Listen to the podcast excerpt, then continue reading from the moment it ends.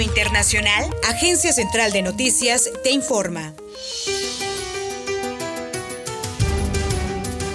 El secretario del Estado de Georgia, Brad Raffensperger, declaró este día que el presidente y candidato republicano Donald Trump no ganó los votos a los electores correspondientes a ese estado. De hecho, ayer se confirmó la victoria en ese estado del candidato a la presidencia estadounidense Joe Biden, tras publicarse los resultados de una auditoría del recuento manual de los votos emitidos en las elecciones el pasado 3 de noviembre.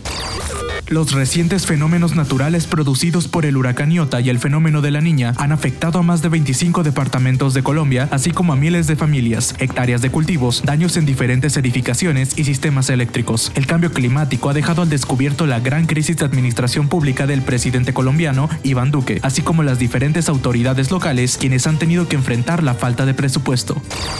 Un bloque parlamentario de la oposición en Irak demandó la retirada total del ejército estadounidense que ocupa ese país asiático desde 2003, siendo que Washington anunció que permanecerán unos 2.500 soldados en Afganistán y otros tantos en Irak, tomando en cuenta que Donald Trump convirtió la retirada estadounidense en una promesa de campaña desde 2016. La presencia estadounidense en Irak data de 2003 cuando el gobierno de Bush invadió el país, política que mantuvo Barack Obama.